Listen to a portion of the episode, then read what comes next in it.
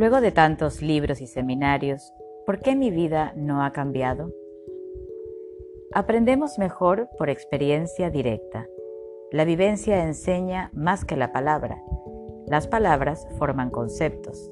Las vivencias forman experiencia. Los conceptos trazan el mapa. La experiencia implica el viaje. Ninguna experiencia se pierde porque cada experiencia contiene una lección. Las lecciones de la experiencia son siempre positivas, aun cuando la experiencia no lo sea. Pregunta. Sus puntos de vista sobre la meditación no son muy ortodoxos. Hay quienes dirían que son irreverentes.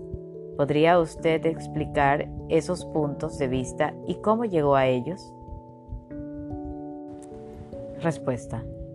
La meditación sentada, tal como se practica en numerosas tradiciones venerables, es beneficiosa en muchos niveles. He practicado meditación durante diversos periodos de mi vida y no puedo más que honrar esta tradición. La práctica refuerza el bienestar y la creatividad, al mismo tiempo que contribuye a comprender la naturaleza de la mente. Pero la vida no se vive en una postura sentada en algún momento deberemos ponernos de pie y continuar con la práctica de la vida diaria. Mi aparente irreverencia respecto de la meditación sirve para balancear la adulación con que muchos buscadores la tratan, como si fuera el camino único a la iluminación. Considero que la meditación no es un camino a la iluminación, sino una práctica de la iluminación sentados en calma, equilibrados, centrados y erectos, sin inclinarnos adelante hacia el futuro ni atrás hacia el pasado. Mantenemos una disposición iluminada, asumiendo una perspectiva de pura conciencia, observando todo lo que surge desde un lugar de desapego divino. Sin embargo, la vida de los meditadores se enfrenta con las mismas dificultades que salen al paso de quienes no meditan problemas de relación, incertidumbres financieras y otros desafíos, por lo que la meditación no es una panacea. Una vez que abrimos los ojos, nos aguarda la experiencia directa de la vida. La verdadera medida de toda práctica es la vida diaria del practicante. En algún momento la meditación debe convertirse en un ejercicio constante, no algo que se hace solamente mientras uno está sentado. En la actualidad, practico meditación con los ojos abiertos, la percepción de cada momento, ver cada experiencia tal cual es, en vez de como yo pienso que debería ser. Cuando prestamos atención a la respiración, la relajación y el movimiento, situamos la práctica de la meditación en un contexto adecuado.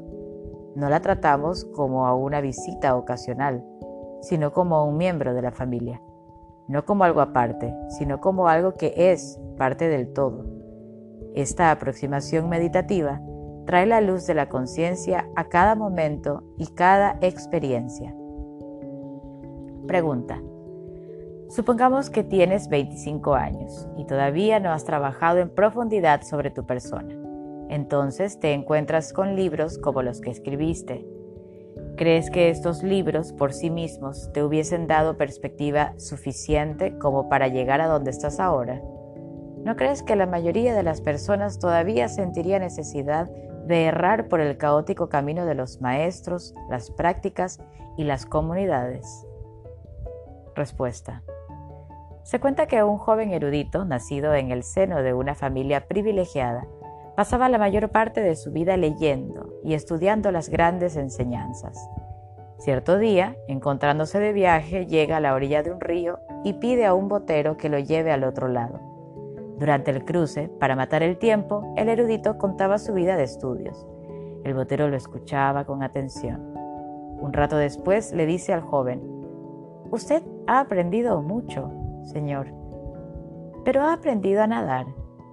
No, dijo el joven, Nunca aprendí. ¿Por qué?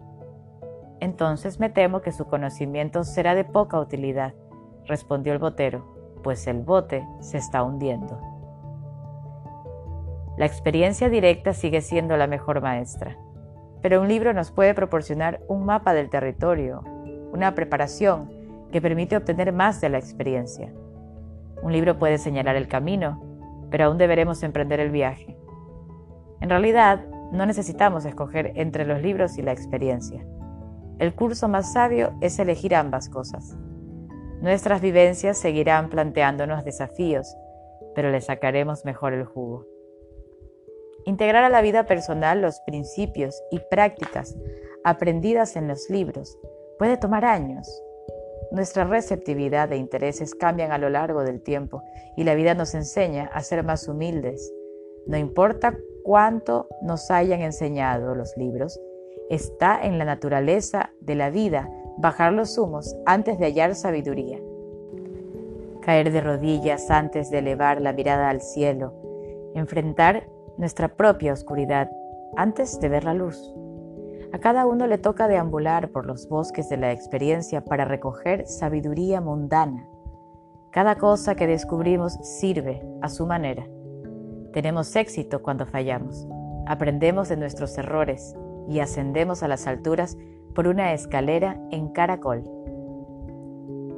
Aplicaciones personales. Un humorista dijo, los únicos que ganan con la experiencia de los demás son los biógrafos. Si esto fuese verdad, si solo pudiésemos aprender de nuestra propia experiencia, cada uno de nosotros debería empezar de cero, volver a inventar la rueda, cometer todos los errores de nuestros predecesores y rechazar las lecciones de la historia. Pero como en el nivel de nuestra común humanidad estamos conectados, podemos sacar provecho de la experiencia de los demás, pero solo cuando la comprendemos y la hacemos propia. Cuando un amigo mío fue atropellado por un auto al cruzar una esquina transitada, le recordé días después que debía mirar hacia ambos lados antes de cruzar. Al mismo tiempo me recordé a mí mismo tener más cuidado podemos ganar mucho prestando atención a la experiencia directa de los demás, tanto como a la propia. Entonces, haga una lista de tres lecciones que haya aprendido de los libros. Haga una lista de tres lecciones que haya aprendido de su propia experiencia. ¿Cuáles le resultan más vívidas y sobresalen mejor en su conciencia?